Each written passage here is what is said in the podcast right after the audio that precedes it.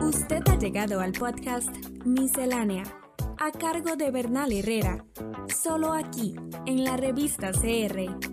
Bienvenidos a la entrevista de France 24. Joseph Stiglitz, muchas gracias por acompañarnos en la entrevista de France 24.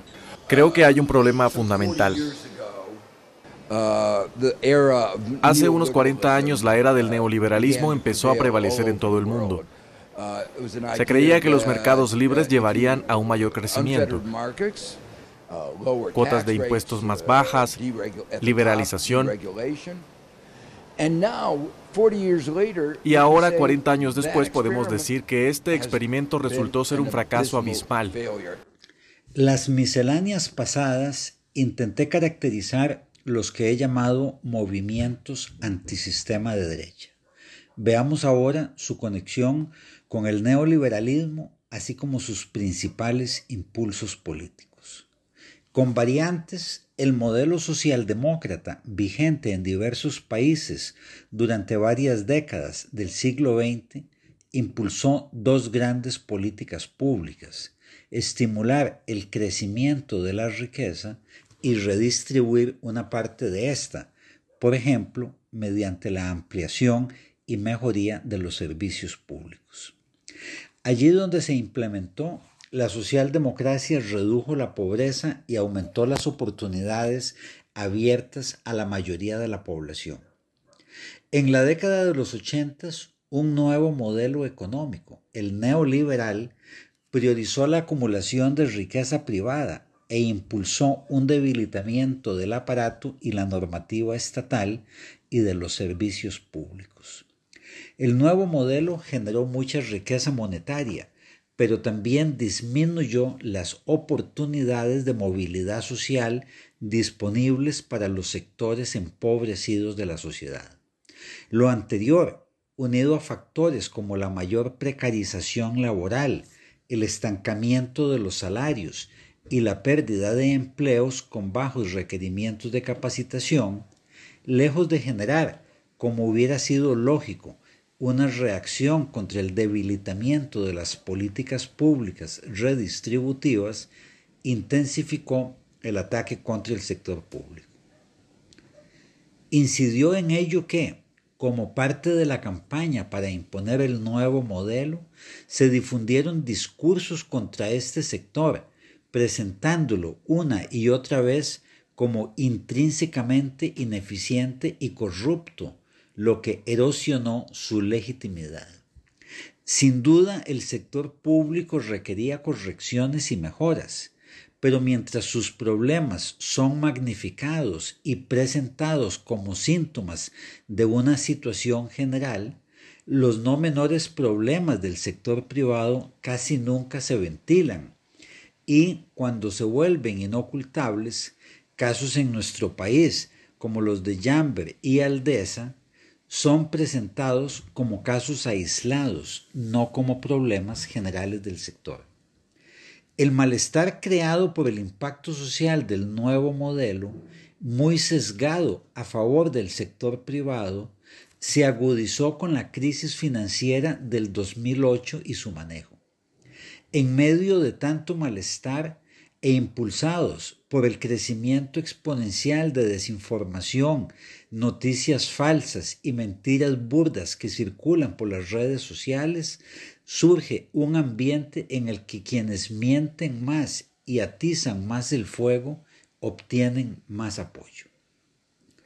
Aprovechando al máximo este clima, surgen y se fortalecen los antisistemas de derecha, si los neoliberales vociferaban contra el sector público, los antisistemas de derecha y algunos provenientes de la izquierda han llevado los ataques al límite de lo imaginable.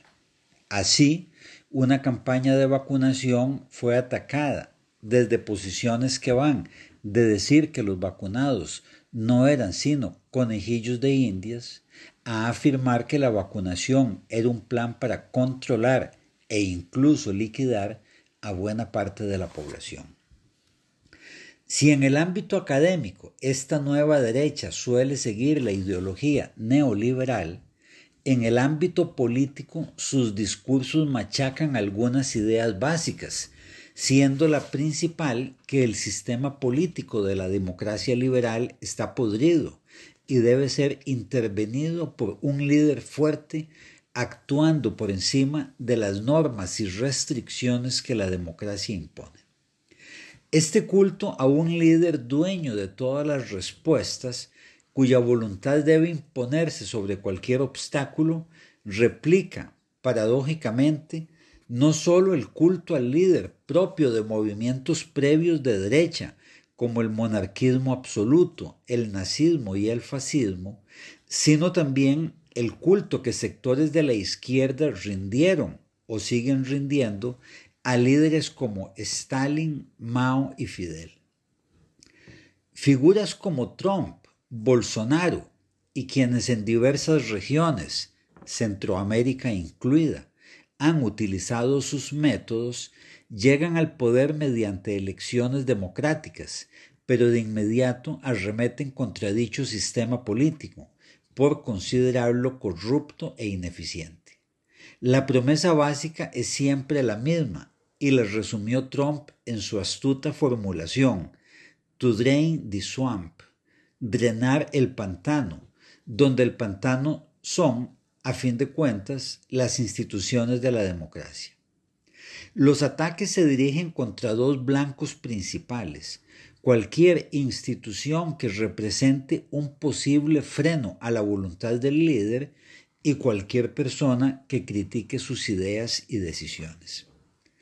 Con esto socavan un elemento esencial e irrenunciable de la democracia liberal, la división de poderes, división que choca frontalmente con la idea de que el líder debe concentrar el poder de decisión por ser el único que tiene las soluciones y la voluntad de implementarlas. Por ello, entre los blancos favoritos de la nueva derecha están el Poder Judicial y el Legislativo, presentados como parte de la podredumbre del sistema o, cuando menos, como obstáculos que impiden que el líder o la líder, pues figuras como Giorgia Melone y Marine Le Pen demuestran que también las mujeres pueden ocupar esta posición, logre cumplir todas sus promesas. Pues el líder nunca es responsable de ningún fracaso, la culpa siempre es de los demás.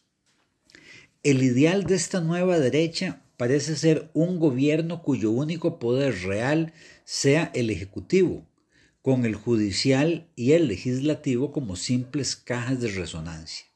Un ideal que, a diferencia de tantos otros, ya ha sido implementado con alguna frecuencia en la historia por gobiernos de todo signo ideológico, con resultados económicos muy variados, pero siempre reñidos con el ideal democrático. El actual régimen nicaragüense es un buen ejemplo.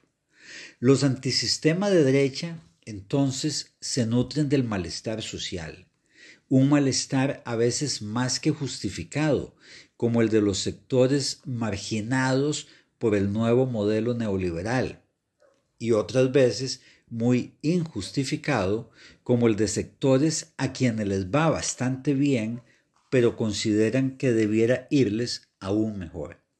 Justificado o no, el malestar al que responde la nueva derecha es real, y la democracia liberal ciertamente no ha dado ni está dando respuestas adecuadas, pero el remedio que ofrecen los antisistemas de derecha es bastante peor que la enfermedad de acuerdo con que el tema está El nuevo Congreso del Salvador, dominado por el presidente Nayib Bukele, tomó posesión el sábado y destituyó a jueces enfrentados con el gobernante y al fiscal general, en una decisión considerada por la comunidad internacional como un intento de concentrar el poder. El Parlamento retiró del cargo a los cinco miembros de la Sala de lo Constitucional de la Corte Suprema y a los suplentes. De inmediato se nombró a sus reemplazantes, que escoltados por la policía llegaron al Palacio de Justicia para asumir funciones. Los parlamentarios de la oposición, ahora en minoría, cuestionan todos los procedimientos. Estamos en las plataformas de Spotify, Apple Podcast, Google y Anchor como la revista. La revista.